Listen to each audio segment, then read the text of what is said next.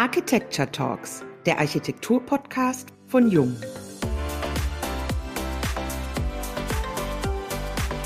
Hotels designen oder betreiben?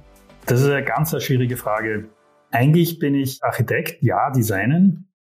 Aber ich habe einen Hotel-Background familiär bedingt und wir betreiben auch Hotels, also eigentlich beides gern. Neubau oder Bestand? Bestand. Architekt oder Musiker? Zuerst war ich Musiker und dann habe ich Architektur studiert, war immer noch Musiker. Und wie ich dann das Studium beendet habe, dann war die Entscheidung fällig. Mache ich jetzt Architektur oder Musik? Und wir wissen alle, wo die Entscheidung gelandet ist. Genau.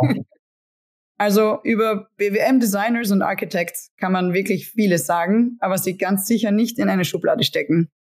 Das 2004 gegründet und von Erich Bernhard, Daniela Weiden, Johann Moser, Markus Kaplan und Andras Klopfer geführte Büro mit seinem rund 70-köpfigen Team steht für eine persönliche Auseinandersetzung und einen gemeinsamen Entwicklungsprozess in den Bereichen Architektur, Interior Design und Kultur sowie Hospitality. Hört sich normal an. Und doch gehen die Ideen und Konzepte die berühmte Extrameile, sei es im Umgang mit dem Bestand bis zum eigenen Betreiberkonzept. Es ist unglaublich schön, Räume für Reisende zu kreieren, die der Geschichte der Räume Rechnung tragen und so nahtlos mit der umliegenden Stadt verknüpft sind. Markus Kaplan ist Gastgeber aus Leidenschaft. Wofür du darüber hinaus noch brennst, darüber sprechen wir, Katharina Patrice Wager und Dr. Uwe Bresan, heute mit dir, Markus, in unserem Podcast. Hallo und herzlich willkommen beim heutigen Jung Architecture Talks Podcast. Schön, Markus, dass du bei uns bist. Ja, hallo, danke für die Einladung. Ich bin jetzt schon voller Vorfreude, was da für Fragen auf mich zukommen werden. Dann fangen wir direkt an. Wenn der Name BWM Architekten fällt, kommen uns sofort Hospitality-Projekte in den Sinn. 25 Hours, Hotel Toppers, Marriott, aber auch Matgas Hotel, um nur einige zu nennen. Ihr sagt dazu, wir haben eine Leidenschaft für die Gastfreundschaft, was herrlich doppeldeutig ist. Hand aufs Herz, was macht die Faszination Hotel aus? Zuallererst ist es People's Business, also es geht um Menschen. Das scheint so leicht dahergesagt zu sein, aber es fängt schon damit an, dass unsere Auftraggeber, die aus dem Hospitality-Bereich kommen, extrem angenehm sind, weil sie sind es auch gewöhnt zu schauen, dass es ihren Gästen gut geht, dass sie sich wohlfühlen. Und so geht man in diese Welt hinaus, auch als Geschäftsmann oder Geschäftsfrau.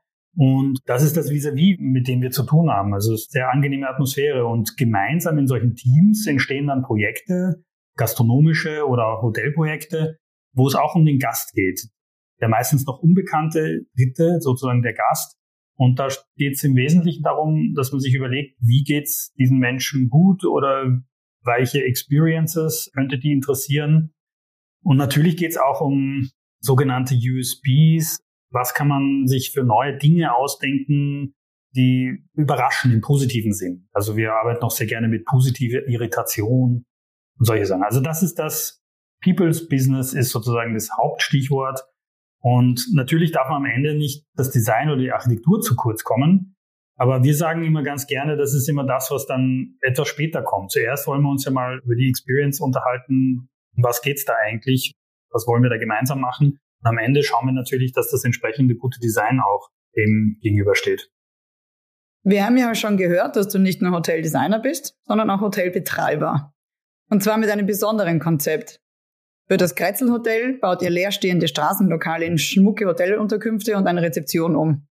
Dazu gibt es noch Studios in Linz und Triest, soweit ich weiß. Und so wie mit den Hideouts eine Rettung von entlegenen Gebäuden vor dem Verfall. Verlangt ein Job nicht genug Kreativität ab oder wie kam es dazu? Ja, tatsächlich muss man sagen, in der Finanzkrise 2008 ist das so ein bisschen entstanden, diese Thematik, das hat so ein bisschen einen Dämpfer gegeben, wirtschaftlich auch und so weiter. Es hat sehr, sehr viele leerstehende Geschäftslokale gegeben. Und aus dem urbanistischen Gedanken heraus, gar nicht so aus dem Hospitality-Gedanken heraus, haben wir gedacht, was kann man mit diesen leerstehenden Geschäftslokalen machen? Wir sind ziemlich lange schwanger gegangen mit dieser Idee. Und wir waren gerade in einem Endspurt, wie wir das 24 Hours in Wien fertiggestellt haben. Und einer der Eigentümer, Professor Stefan Gerhardt, ist dann am Tisch gesessen mit uns und auch der Clemens Kopetzky von Art Phalanx, Erich Bernhard und ich wir sind da gesessen am Biertisch sozusagen und haben so philosophiert und haben dann unter anderem gesagt, was kann man denn mit so leerstehenden Geschäftslokalen machen? Und dann ist irgendwie die Idee in der Runde entstanden, ja, machen wir doch Hotelzimmer draus. Also am Anfang hat sich das so angehört wie eine so dahingesprochene, so ein Witz. Und dann kann ich mich noch erinnern, dass der Stefan Gerd dann eine Serviette genommen hat und gesagt hat, du, was glaubt sie, was kostet das? Und dann haben wir irgendwelche überlegt, was könnten sowas kosten, ein Geschäftslokal umzubauen, haben irgendwelche Zahlen aufgeschrieben und dann hat er gemeint, ja, das könnte sich ausgehen. Die klassische Serviette. ja, aber das war der klassische Initialzünder dafür, dass wir so ein bisschen die Seite gewechselt haben. Aber wir müssen auch dazu sagen, wenn du jetzt fragst, wir als Hotelbetreiber, ich muss sagen, wir haben wirklich wahnsinnigen Respekt vor diesem Job. Ich würde nicht sagen, dass ich Hotelbetreiber bin. Wir sind Miteigentümer einer Hotelbetriebsgesellschaft, der Urban Outs. Und weil wir eben sozusagen Miteigentümer sind, haben wir noch mehr Respekt vor diesem Job. Also unsere Geschäftsführerinnen, die Theresa Kohlmeier und die Ines Auerbacher und mit dem gesamten Team, die machen eigentlich einen wahnsinnigen Job und je mehr Einblick man hat, desto mehr Respekt. Und das hilft uns auch wieder, wenn wir sozusagen Hotelprojekte designen oder kreieren, mit diesem Respekt, den wir denen gegenüber treten, dem anderen, unseren Auftraggeber meistens, das hilft auch. Also das muss man schon sagen. Aber wie du gesagt hast, aus diesem urbanistischen heraus und aus dieser Idee, aus einer Problemstellung eine Chance zu generieren, also das ist sozusagen etwas, was uns grundsätzlich innewohnt, jetzt als Grundgedankenkonzept, wenn man so will. Meistens, wenn die anderen ein Problem sehen, versuchen wir eine Chance zu sehen. Klingt jetzt leicht, ist es nicht immer, aber in dem Fall hat sich das bewahrheitet. Wir haben tatsächlich mit diesem Grätzl-Hotel, weil man muss es vielleicht erklären, Grätzl ist der Wiener Begriff für Nachbarschaft, Kiez, Neighborhood und so weiter. Und wir haben quasi das Grätzl, also unsere Nachbarschaft, zum Hotel erklärt. Das heißt, die Bar ums Eck, das Geschäftslokal ums Eck und so weiter, der Marktplatz wird unsere Hotellobby, und die leerstehenden Geschäftslokale, die sind halt Hotelzimmer geworden. Und das im Zentrum sozusagen ist nicht nur ein baulicher Gedanke, sondern war am Anfang so ein bisschen eine Art Kunstintervention, wenn man so will, im urbanistischen Raum. Und dann haben wir aber festgestellt, dass es einerseits wirtschaftlich erfolgreich sein kann, weil wir ein digitales Produkt kreiert haben, ohne es eigentlich vorgehabt zu haben. Wir waren da vielleicht sogar vor diesen ganzen Nummer und so weiter ein bisschen früher unterwegs haben aber nie ein Business daraus gemacht aus dieser Idee, sondern uns ging es immer um diese Intervention im Urbanen, so eine Win-Win-Situation zu generieren. Das heißt, wir haben ja den Deal gehabt, wir schicken unsere Hotelgäste zu den Lokalen ums Eck und die sind unseren Gästen und dadurch generiert sich ein Mehrwert. Und das hat wirklich funktioniert. Und aus diesen Grundgedanken heraus haben wir auch verschiedene andere Hotelprodukte entwickelt, eben wie du es schon angesprochen hast, das Studio Minelli in Triest war unser erstes ausländisches Hotel. Das war auch ein Refurbishment. Und dann haben wir diese Hideouts, wo wir sagen, okay, es gibt so genau das Gegenteil von urban, nämlich im ruralen Hideouts sagt schon, dass wir uns sozusagen als urbanes Publikum in der Stille, in dem komplementativen Raum wohlfühlen. Und dort haben wir jetzt in Montpassier heuer ein Hotel eröffnet, das wirklich ein wunderschöner Ort ist. Kann ich nur jedem empfehlen sogar mit Pool und so weiter. Also da gibt's auch für uns dann sozusagen neue Kategorien. Aber was man allen sagen kann, wir haben so ein bisschen diese kleinen, feinen Leftover-Themen, also sehr boutique. Also wir haben nicht die 150 Bettenburgen, sondern wir haben 30 Zimmer, 20 Zimmer, 15 Zimmer, 9 Zimmer. Also ganz klein. Macht aber sehr viel Spaß. Wandern wir doch von Wien und euren Kretzel-Hotels in Richtung Westen. Genauer gesagt nach Bad Gastein unter Architekten und Architektinnen schon länger ein Geheimtipp. Nirgendwo sonst in die Spuren einer vergangenen mondänen Welt, gemischt mit einer spektakulären Natur, so zu erleben wie hier. Mittendrin erweckt ihr gerade ein altes Ensemble. Hotel Straubinger, Badeschloss und Alte Post zu neuem Leben. Am 1. September war Eröffnung. Was hast du gedacht, als du zum ersten Mal durch den Leerstand in Bad Gastein gestreift bist? Also tatsächlich muss ich sagen, wie ich das erste Mal durch Bad Gastein gegangen bin, und da hat viel Leerstand, haben mich gemischte Gefühle gepackt. Einerseits dieses Mondäne aus der Vergangenheit und auch die Morbidität des Leerstandes, des Zerfalls. Das war alles sehr beeindruckend. Aber man hat irgendwie diese Kraft gespürt, die da in der Vergangenheit gelegen ist und uns war klar, man muss das irgendwie in die Gegenwart bringen. Und wie wir dann die Chance bekommen haben, das Ensemble am Straubinger Platz zu refurbischen und zu neuen Leben zu erwecken, dann ist wirklich der größte Traum überhaupt wahr geworden. Also wir waren wirklich ganz ehrfürchtig. Und wie ich dann tatsächlich das erste Mal im alten Straubinger und im Badeschloss drinnen war, war ich wirklich entsetzt und erschüttert, weil das Ganze war so devastiert, so dermaßen zerstört. Also man hat das an der äußeren Fassade gar nicht wahrnehmen können. Es waren ganze Decken eingebrochen über mehrere Geschosse. Auf den Böden im Prunksaal sind Pilze gewachsen. Also das war wirklich, wirklich sehr, sehr grauslich, was da passiert ist. Es ist 30 Jahre leer gestanden. Und der Wahnsinn ist eigentlich, wenn man das jetzt sieht, man vergisst sogar selber diese Bilder, diese alten. Man muss sie sich immer wieder hervorrufen. Und das Tolle ist, es erscheint jetzt in neuen Glanz, aber uns war ganz, ganz wichtig, dass wir diese Spuren der Vergangenheit nicht komplett wegwischen. Also wenn man jetzt zum Beispiel in das Grand Straubinger hineingeht, dann gibt's Originalwände, die genauso geblieben sind und die auch nicht schön weiß drüber gemalt worden sind, sondern die exakt so geblieben sind, wie sie waren. Also das war uns ganz wichtig, durchaus diese Mobilität ein bisschen zu erhalten und sozusagen in einen dialektischen Dialog mit den neuen Möbeln und neuen gestaltenden Elementen, die wir hineingebracht haben, zu bringen. Dein Kollege Erich Bernard hat Adolf Loos sinngemäß zitiert. Alle Bauwerke darf man verändern oder auch durch neue ersetzen, solange man nur weiß, was man verändert und die Veränderung eine Verbesserung ist. Mhm. Würdest du dem immer zustimmen? Ja, ich muss dem natürlich zustimmen. ich schätze meinen Partner, den Erich Bernhard, wirklich sehr. Er ist sozusagen auch der Historiker in unseren Kreisen und er beschäftigt sich auch in seiner Freizeit, kann man gar nicht sagen, weil es gibt keine Freizeit, er beschäftigt sich ganz intensiv mit der historischen Materie, auch nicht nur Bad Gastein und so weiter.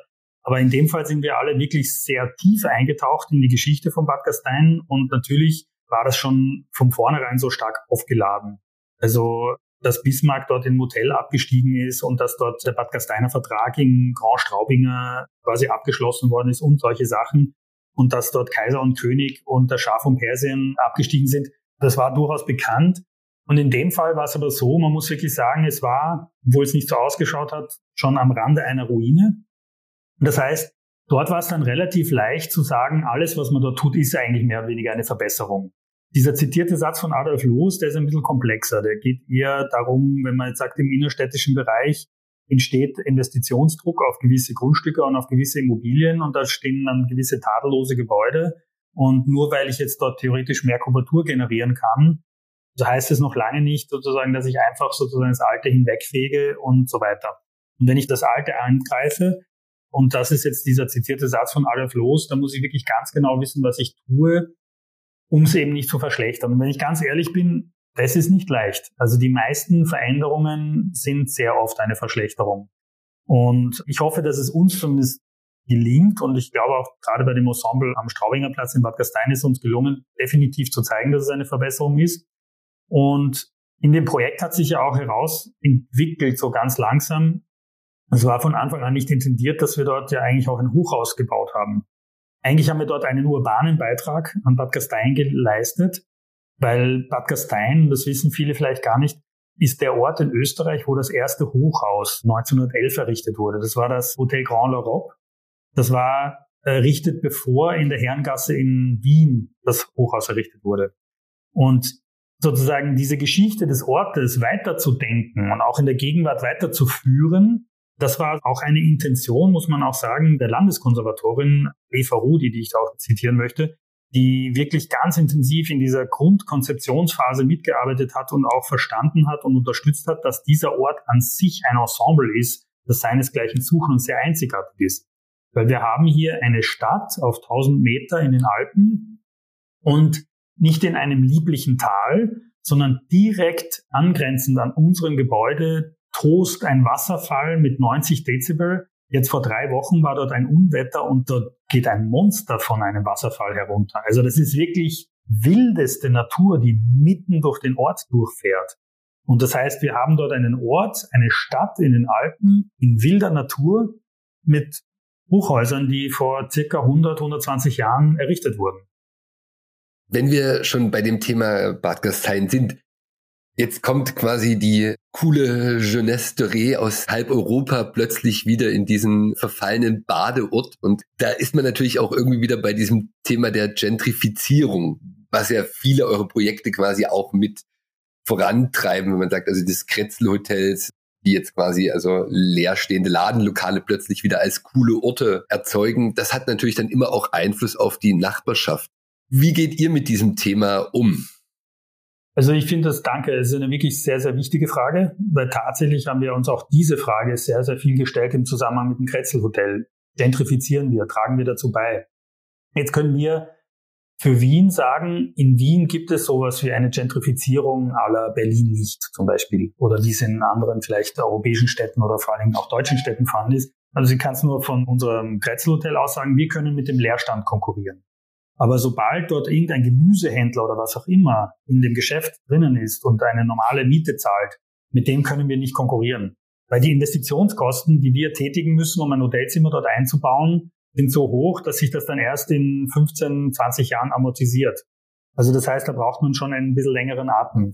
Und das ist rein der wirtschaftliche Grund, warum wir es eigentlich nicht schaffen, wirklich jemanden zu verdrängen. Und das andere ist, ja, natürlich wollen wir Gegenden aufwerten im positiven Sinn und natürlich könnte dadurch entstehen, dass die Mieten dadurch ansteigen. Aber da gibt es halt die Besonderheit in Wien, dass der Mietpreis im Prinzip gedeckelt ist. Also am frei finanzierten Markt kann man theoretisch die Mieten erhöhen, aber es gibt die Mieten, die dem Mietrechtsgesetz unterliegen, also vor 45 errichtete Gebäude. Und dort kann ich die Mieten nur in einem entsprechenden Rahmen anheben. Das heißt, das trägt auch wieder dazu bei, die Gentrifizierung zu dämpfen. Heißt nicht, dass es das gar nicht gibt. Das muss man auch sagen. Das Interessante ist, wir haben zum Beispiel ein Kretzelhotel am Meidlinger Markt in Wien, wo der gesamte Markt, wenn man so will, im positiven Sinne jetzt aber auch gentrifiziert wurde, wo diese alten leerstehenden Marktstandeln sozusagen langsam verdrängt werden. Dort kommen neue junge Gastronomen hinein und es wird natürlich aufgewertet, jetzt im positiven Sinn. Und natürlich ist das Alte verdrängt worden, das stimmt schon. Und jetzt nochmal auf Bad Gastein zu kommen. Gentrifizierung. Bad Gastein ist ein künstlicher Ort. Also ganz, ganz früher hat es auf jeden Fall eine Gentrifizierung gegeben. Dort war irgendwann einmal vor 400 Jahren ein Almdorf, nicht einmal ein Dorf, sondern sind ein paar Almhütten gewesen. Dort haben ein paar Viecher gegrast. Dann hat man erkannt, dass man dort Gold abbauen kann. Dann hat man später erkannt, dass dort Heilstollen waren und dass dort Thermalwasser und so weiter. Und das hat dazu beigetragen, dass der Tourismus dort entstanden ist. Das ist einer der ältesten Tourismusorte. Das heißt aber, dieser Ort ist künstlich errichtet worden und alle, die dort gelebt haben, haben irgendwie mit diesem Tourismus zu tun gehabt. Das heißt, man kann dort nur schwer von Gentrifizierung reden. Natürlich kann man sagen, diese alteingesessenen Hoteliers mit ihren älteren Häusern, die zum Teil auch Investitionsstau haben, die werden vielleicht verdrängt, weil ein neuer Investor kommt und ein gutes Angebot macht und dann wird das Ganze refurbished und erneuert und so weiter. Und da sage ich, am liebsten wäre es mir natürlich, wenn diese Investitionsstaus gar nie entstehen und wenn so ein Ort sozusagen sukzessive sich am Leben erhält und auch in kleinen Details verbessert und wenn es jetzt nicht solche großen Wellenbewegungen gibt. Weil in Bad Gastein hat es immer sehr große Wellenbewegungen gegeben. Bad Gastein war mehrmals schon in einer tiefen Talsohle, wo sie wirtschaftlich gelitten haben und dann haben immer wieder Investoren das Ganze nach oben gezogen. Das war auch vor hunderten Jahren so. Und jetzt ist Bad Gastein wieder in so einer Talsohle gewesen und ist jetzt im Begriff wieder zu steigen. Und natürlich sind wir auch Teil davon, dass wir sagen, hey, Bad Gastein ist super, Bad Gastein ist lässig. Wir haben jetzt ein Leuchtturmprojekt mit dem Straubinger Platz dort realisiert und wollen natürlich auch alle dabei unterstützen, viele Leute anzuziehen, auch Investoren anzuziehen, Hotelbetreiber anzuziehen, um das Niveau nach oben zu bekommen. Also das ist schon eine Art von Gentrifizierung, das stimmt schon, aber das ist eine, die ich in diesem Ausmaß durchaus gut vertreten kann, möchte. Ist jetzt also die letzte Chance noch, diesen maroden Charme in Bad Gastein dieses Jahr vielleicht noch zu erleben. Demnächst wird es quasi zu alter Blüte aufsteigen. Naja, ich glaube, man hat schon noch die ein oder anderen Jahre Zeit jetzt. Okay. so schnell geht's nicht. Also es gibt ja noch zum Beispiel den Kongress, das ist ein Gebäude, das jetzt auch unter Denkmalschutz gestellt wurde. Das ist ein brutalistisches Gebäude von Herrn Gastenau, ein Architekt, der in den Kreisen sehr bekannt ist. Ich schätze das Gebäude sehr, es polarisiert sehr. Also die Architekten mögen es meistens. Der Laie findet es unglaublich schier, unglaublich hässlich. Das Gebäude steht noch komplett leer. Und das dahinterliegende Haus Austria, also das mitten im Ortskern, gibt es immer noch zwei Häuser, die komplett leer stehen. Also da gibt es noch ein bisschen zu tun in Bad Gastein. Markus, wir würden gerne von den Räumen auf Zeit auch zur Langfristigkeit noch kommen. Also dem Wohnungsbau. Präziser dem geförderten Wohnungsbau. Es ist ja irgendwie ein Paradox unserer Zeit, diese Bandbreite aus Luxus, Gut und Notwendigkeit zusammenzudenken. Was fasziniert dich denn an diesem Spagat? Naja, ich weiß es nicht, ob das jetzt der große Spagat ist, sozusagen zwischen einem Kurzfristprodukt wie einem Hotel oder einem geförderten Wohnbau. Der geförderte Wohnbau ist eine komplett andere Sache, auf die man sich einlässt. Aber was das Gleiche ist, zumindest wie wir da herangehen, wir reden auch hier von Experience, wenn man das in der Hotelsprache übersetzen will. Auch hier überlegen wir, wie wohnen Menschen dort gemeinsam. Und das ist ja auch eine Aufgabe des Social Designs sozusagen. Es fängt bei banalen Dingen an, die Adressierung. Also wie gestalte ich Gebäude, dass sie nicht in einer Anonymität versinken. Also gutes Beispiel, der Plattenbau, der zu Recht sozusagen auch in Osteuropa kritisiert wird, ist ja deswegen, weil er total uniform ist. Jedes Ding schaut gleich aus. Ich fühle mich als Mensch total klein und unwichtig, weil ich sozusagen in dieser grauen Masse untergehe und so weiter. Also das heißt, es gibt dort ganz klar nicht diese Adressierung und das Runterbrechen auf kleine Einheiten, wenn man vom geförderten Wohnbau redet, da geht es eher, eher um Masse, um auch günstig werden zu können. Da geht es aber darum, wie schaffe ich es trotzdem dort kleine Gemeinschaften, kleine Kretzels, wenn ich so will, zu schaffen, um übersichtlich zu bleiben. Weil wir wissen alle, in der Großstadt herrscht die Anonymität vor. Und wie schaffe ich es in meinen unmittelbaren Nachbarschaft, Signale zu senden, die Anonymität etwas aufzuheben? Also das hat was damit zu tun, wie sind Stiegenhäuser gestaltet? Wie sind Eingangsbereiche gestaltet? Kleine Übersetzung für unsere deutschen Zuhörer. Stiegenhäuser sind Treppenhäuser. und auch was für Gemeinschaftsräume gibt es und nur Gemeinschaftsräume alleine sozusagen zu machen als Kompensation für kleinere Wohnungen, das reicht ja nicht. Man muss ja dann dort auch eine soziale Gemeinschaft evozieren und anstoßen. Und dazu braucht es auch den richtigen Bauträger, der in den ersten drei Jahren auch dabei bleibt, ähnlich wie ein Hotelbetreiber, der dabei bleibt und sagt, hey Leute, hier gibt's das folgende Angebot und wir schauen, dass wir ein Self-Empowerment in Gang bringen, dass die Leute anfangen, sich selber zu kümmern. Das heißt, es gibt Partizipationsprozesse, die man in Gang setzen kann, wo sich die Hausgemeinschaft dann überlegt, was sie mit diesen Gemeinschaftsräumen macht und so weiter. Und dann wird auch geschaut, dass ein Kümmerer etabliert wird. Manchmal gibt's auch Vereinsgründungen dazu und so weiter. Also das ist ein riesen, riesen, riesen Kapitel und da geht es nicht um Architektur in erster Linie. Ähnlich wieder wie beim Hospitality, wo ich Erfahrungen gestalte, wo das Design dann nachfolgt, ist es auch beim geförderten Wohnbau so, dass ich dort einen sozialen Anspruch habe, dass ich aufpassen muss, dass es keine Ghettoisierung gibt. Auch im Städtebau brauche ich eine Durchmischung. Es ist so, dass Wien das auch immer ganz gut gemacht hat, dass es nicht Armenviertel gibt, wo alle Genossenschaftsbauten hinkommen und dann gibt es das Villenviertel, wo die ganzen Reichen wohnen, sondern das war in Wien die Siedlungspolitik, dass genau neben die Villen wurden dann auch die Genossenschaftsbauten gestellt. Also da ist Gesellschaft gestaltet worden. Und da reden wir noch gar nicht über Architektur. Also das ist ein zutiefst soziologisches und politisches Thema. Und da ist vieles in Wien richtig gelaufen. Und da sage ich, das ist ein komplett eigenes Themenfeld, in das man sich wirklich tief einarbeiten muss mit sehr, sehr vielen Experten. Genauso wie das Hotel ein komplett eigenes Themenfeld ist. Und weil du gesagt hast, Spagat, ich würde es eher wie eine Art Schere. Also man muss sich dann irgendwann mal entscheiden, schaffe ich beides in einem sehr, sehr hohen Augenmaß hinzubekommen? Oder muss ich sozusagen Expertenteams im Büro, so wie wir das haben, aufbauen, wo verschiedene Experten sich um unterschiedliche Aufgaben kümmern? Und das ist so unser professioneller Ansatz. Also man kann mit anderen Worten nicht auf allen Hochzeiten tanzen. Eine weitere Hochzeit hätte ich noch. Unter dem Titel Matchbox habt ihr auch eine serielle Bauweise für den Wohnungsbau entwickelt. Also wir bleiben beim Wohnungsbau, jetzt aber noch seriell. Und ihr habt mal gesagt, das wäre jetzt sogar so ein Modell, in das ihr auch selber einziehen würdet. Ganz genau. Was zeichnet Matchbox aus? Ja, danke, danke für diese Frage. Also, ihr habt eine gute Recherche gemacht und viel bei uns gegraben. Das ist Arbeitstitel Matchbox. Match, warum? Weil es ist eine passende Box, also Match und Box und gleichzeitig sozusagen das Wortspiel mit dem kleinen Spielzeugauto. Die Grundidee war damals 2015 Flüchtlingswelle Europa und so weiter und wir gesagt haben, wir müssen eigentlich sehr schnell günstigen Wohnraum schaffen. Das war der Auslöser. Und wir haben uns aber gesagt, das kann doch nicht sein, dass wir dann solche Baracken überall hinstellen oder Wohncontainer oder keine Ahnung was. Das ist ja menschenunwürdig. Es muss was sein, wo wir auch selber einziehen würden. Weil wie können wir als Architekten etwas vorschlagen, wo wir sagen, na, bäh, da wollen wir nicht drinnen wohnen. Also das ist unser Anspruch. Generell, wenn wir ein Hotel designen, egal in welcher Preisklasse oder wenn wir ein Wohngebäude planen oder was auch immer, muss es so sein, dass wir dort selber gerne hinein wollen würden. Und dann unter dem Gesichtspunkt haben wir gesagt, es muss aber billig sein, industriell vorfertigbar, damit wir einen hohen Reproduktionsfaktor haben, wenig Planungsaufwand und so weiter, damit es auch wirklich billig wird. Und dann nachhaltig damals auch noch den Aspekt, dann haben wir gesagt, okay, wir bauen Holz oder Holzhybrid. Und da haben wir ein System entwickelt, auch mit Partnern gemeinsam, haben auch Prototypen gebaut. Das war alles sehr, sehr gut. Es gibt natürlich auch inzwischen Konkurrenzprodukte, die am Markt sind und auch etwas erfolgreicher, weil auch da die Industrie dahinter steht.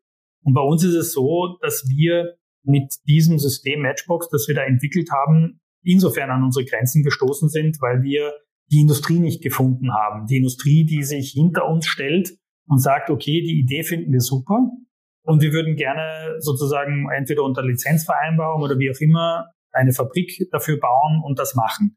Weil was nicht funktioniert bei unserem System, und das haben wir erst später verstanden, man kann das nicht als Manufaktur machen. Also ich kann jetzt nicht sagen, ich mache zehn von diesen Boxen und dann wird's billig und dann baue ich die dorthin. Na, diese zehn Boxen sind dann teurer als konventioneller Bau. Aber wenn ich sage, ich mache tausende von diesen Boxen vorfabriziert in der Industriehalle und so weiter, dann schaffe ich's, Holzboxen mit Holzfenstern, raumhoch verglast, mit Balkonen über die gesamten Breiten und hin und her und so weiter zu machen und das dann in einen sehr leistbaren Bereich hineinzubringen. Also das ist mehr oder weniger Henry Ford Prinzip. Und wir haben einfach in Österreich diesen großen Partner nicht gefunden und in, in, in Deutschland auch nicht. Aber das war auch, muss man dazu sagen, vor zwei Jahren. Man müsste jetzt vielleicht noch mal einen Aufruf starten, ob vielleicht einer interessiert wäre, weil wir glauben definitiv noch an unser System, dass man das dann irgendwann mal an den Start bringt. Und jetzt in Zeiten wie diesen, ich glaube gerade in Deutschland wird das Problem ja immer virulenter, dass man sehr viel Bedarf an Wohnraum hat und dass man aber auch gleichzeitig zu wenig Personal hat. Also die Baufirmen klagen auch über zu wenig Personal. Und das ist noch ein anderer Aspekt, dass unsere Gebäude mit einem Drittel des Personalaufwands vor Ort aufgebaut werden können, in einem Drittel der Zeit und dass es auch wetterunabhängiger ist. Also diese Baustellen, weil es natürlich viel in die Fabrik verlagert ist, ist es sozusagen einfach nicht so wetterabhängig. Dann hoffen wir mal auf die richtigen Zuhörer, die das jetzt hier auch gehört haben. Ja, mir fällt da auch schon einer ein. Ich gebe dir das nachher, Markus. Wir würden noch ein Stichwort gerne besprechen, und zwar Nachhaltigkeit. Ist ja auch ein überstrapaziertes Wort, wissen wir. Aber warum ist es trotzdem an der Zeit, darüber zu diskutieren? Also Stichwort soziale und kulturelle Nachhaltigkeit. Ne? Also es wird ja oft auf nur diese technologische Ebene oder den Ressourcenverbrauch reduziert. Also ich muss dazu sagen, ich finde ja Nachhaltigkeit auch als Begriff löst bei mir gar nicht den Reflex aus, dass ich das nicht mehr hören will. Also weil ich finde, Nachhaltigkeit ist auch ein sehr alter Begriff, der kommt aus der Holzwirtschaft, wie wir alle wissen. Und ja, das ist ein normales Vokabel wie ich gehe laufen. Laufen ist ein Wort, das ich auch oft verwende. Nachhaltigkeit, ja, das ist wichtig, eminent wichtig. Und ich glaube, dass wir jetzt sogar sehr positiv in eine Phase kommen, wo wir auch innerhalb dieser Nachhaltigkeitsdiskussion den Populismus etwas verlieren, um es so zu formulieren. Also überall herrscht der Populismus vor in der Politik und so weiter. Und man braucht einfache Rezepte, einfache Antworten. Das meine ich mit Populismus. Und das gibt's halt nicht. Auch bei dem Aspekt der Nachhaltigkeit gibt's nicht das Einfache. Weil wenn ich jetzt sozusagen eine Teilaufgabe löse, scheinbar, löse ich an einer anderen Stelle wieder Probleme aus. Und deswegen ist das Problem ja so komplex. Und das ist aber auch in Ordnung. Das müssen wir akzeptieren. Und wenn wir sagen, ja, okay, Leute, alle miteinander, wenn wir um einen Tisch herumsitzen und akzeptieren, dass es nicht die einfache, schnelle Antwort gibt, dann kommt man meiner Meinung nach auch zum Ziel. Und ich glaube auch, dass wir jetzt in eine Phase eintreten, wo das passiert auch ein Aspekt, der uns besonders interessiert, nämlich das Stichwort kulturelle und soziale Nachhaltigkeit. Weil die kulturelle Nachhaltigkeit, was bedeutet das? Ich nenne immer sehr gerne das Wiener Gründerzeithaus, das vor, sage ich mal, 100, 120, 150 Jahren in Wien von Investoren errichtet wurde. Es war eine ganz normale Investorenimmobilie. Die wurde damals mehr oder weniger mit einem Industriestandard errichtet. Das heißt, gewisse Dinge, die, die Treppenhäuser oder Stiegenhäuser, die haben immer gleich ausgeschaut. Wenn man in Wien in ein Haus reingeht, schauen die Treppenläufe gleich aus. Die Geländer schauen relativ gleich aus. Die wurden aus einem Katalog gekauft. Dann das Grundrissraster war relativ gleich. Dann die Fassaden wurden mit verschiedenen Ornamenten behübscht, dass es anders ausschaut, aber das Grundkonzept war ähnlich und es hat eine gewisse Homogenität gegeben. Und so sind diese ganzen Gründerzeitviertel entstanden. Was will ich damit sagen? Der Zeit, wie damals errichtet wurde, war das ein Investorenmodell. Es war nur von der Art und Weise, wie es gebaut wurde, so nachhaltig, und ist in der Kategorie kulturellen Nachhaltigkeit so stark, dass ich ja heute nicht drüber nachdenken möchte, sowas wegzureißen, um es durch einen billigen Neubau zu ersetzen. Weil dort kommt wieder dieses Stichwort, das zitierte von Adolf Loos zum Tragen. Wenn ich es nicht verbessere, dann ist es definitiv eine Verschlechterung. Und wenn wir jetzt sehen, ich baue heutzutage mit Beton und Styropor, Vollwärmeschutz, Kunststofffenstern mit einem hohen Energiedämmwert und so weiter und so fort. Und daneben steht ein wunderschönes Gründerzeithaus mit 80 Zentimeter dicken Wänden, das energetisch nicht auf demselben Level ist, aber das Ding steht halt schon seit 100, 120, 130 Jahren dort. Und dann kommt das dazu, aus diesem Gebäude kann ich ein Wohnhaus machen, ein Hotel machen, ein Büro machen, ich kann eine Arztpraxis reintun, ich kann das sogar geschossweise verändern, weil diese Art der Bauweise das zulässt. Und das ist das, was wir auch meinen, man kann es auch in die Lebenszyklusdiskussion mit hineinziehen, mit der kulturellen Nachhaltigkeit. Baue ich jetzt nur unter den energetischen Aspekten ein Gebäude heute mit niedrigem Energieverbrauch, mit Wärmepumpen, wenig Energieaufwand und so weiter, vielleicht sogar energieautark oder wie auch immer, dann ist das sehr wichtig und sehr gut. Wenn dieses Gebäude aber keinen kulturellen Wert darstellt, keine besondere Architektur ist oder keine Ahnung was, aber alle energetischen Aufgaben erfüllt hat, was bedeutet das Gebäude für unsere Gesellschaft dann in 10, 20, 30, 40, 50 Jahren? Wird dieses Gebäude dann noch standhalten? Und ich glaube, die Antwort ist, je weniger der kulturelle Wert ist, desto weniger hält dieses Gebäude auch in der Zukunft stand und desto weniger kann man das auch in einer Lebenszyklusbetrachtung dann auf der Habenseite beurteilen. Also das jetzt einmal grob abgerissen, ein bisschen so unsere Hintergedanken. Sehr spannend, sehr interessant. Wir kommen langsam zum Abschluss unseres Podcasts, aber wir würden dir gerne noch eine persönliche Frage stellen. Deine zweite Leidenschaft neben der Architektur ist ja die Musik. Im Vorgespräch hast du uns verraten, dass du Posaune spielst. Dead or Alive, mit welcher Band oder welchem Solokünstler hättest du gerne mal auf der Bühne gestanden, Markus? Chicoria. Na, der hätte mich aber auch ausgelacht. Tatsächlich ist es so, dass ich so unglaublich viele verschiedene Musikrichtungen, also ich mag sehr viel Jazz natürlich, aber jetzt nicht nur klassischen Jazz, sondern sehr stark auch in die elektronische Musik hinein, zeitgenössische Musik. Ich mag auch gute Popmusik, guten Rock. Ich habe früher sehr viel Punk gehört und so weiter. Also für mich gibt es auch gute moderne Musik mit klassischen Instrumenten, gerade so aus dem spanischen Bereich, Cello-Musik und so weiter. Oder Tango es gibt wahnsinnig viel, was mich total begeistert. Und wichtig ist es auch dort, dass es einfach nur mit einem sehr hohen Anspruch und mit einem künstlerischen Wert, aber es soll mich auch berühren, emotional. Wie du in der Architektur auch selber drin wohnen würdest. Ganz genau. Und es ist so, es geht ja auch in Österreich extrem ab und in Wien. Es gibt ja so zahlreiche junge Musikerinnen vor Dingen, sehr viele und Bands, die ich so wahnsinnig toll finde. Ich habe das Glück, ich habe vier Kinder, die führen mir dann immer wieder vor, was sie so für Musik neu entdecken teilweise und so. Und das finde ich einen spannenden Dialog. Wir schauen auch, dass wir sehr viel auf Konzerte gehen, meine Frau und ich, um neue Bands kennenzulernen. Und es gibt wirklich total spannende, super neue Bands, die mit total cleveren Konzepten daherkommen. Manches schon, was man kennt aus den 80er Jahren, Revival-mäßig und so. Aber das finde ich wirklich sehr spannend. Aber wenn ich die Chance gehabt hätte, mit Chicory auf der Bühne zu stehen, da wäre ich, glaube ich, im Boden versunken.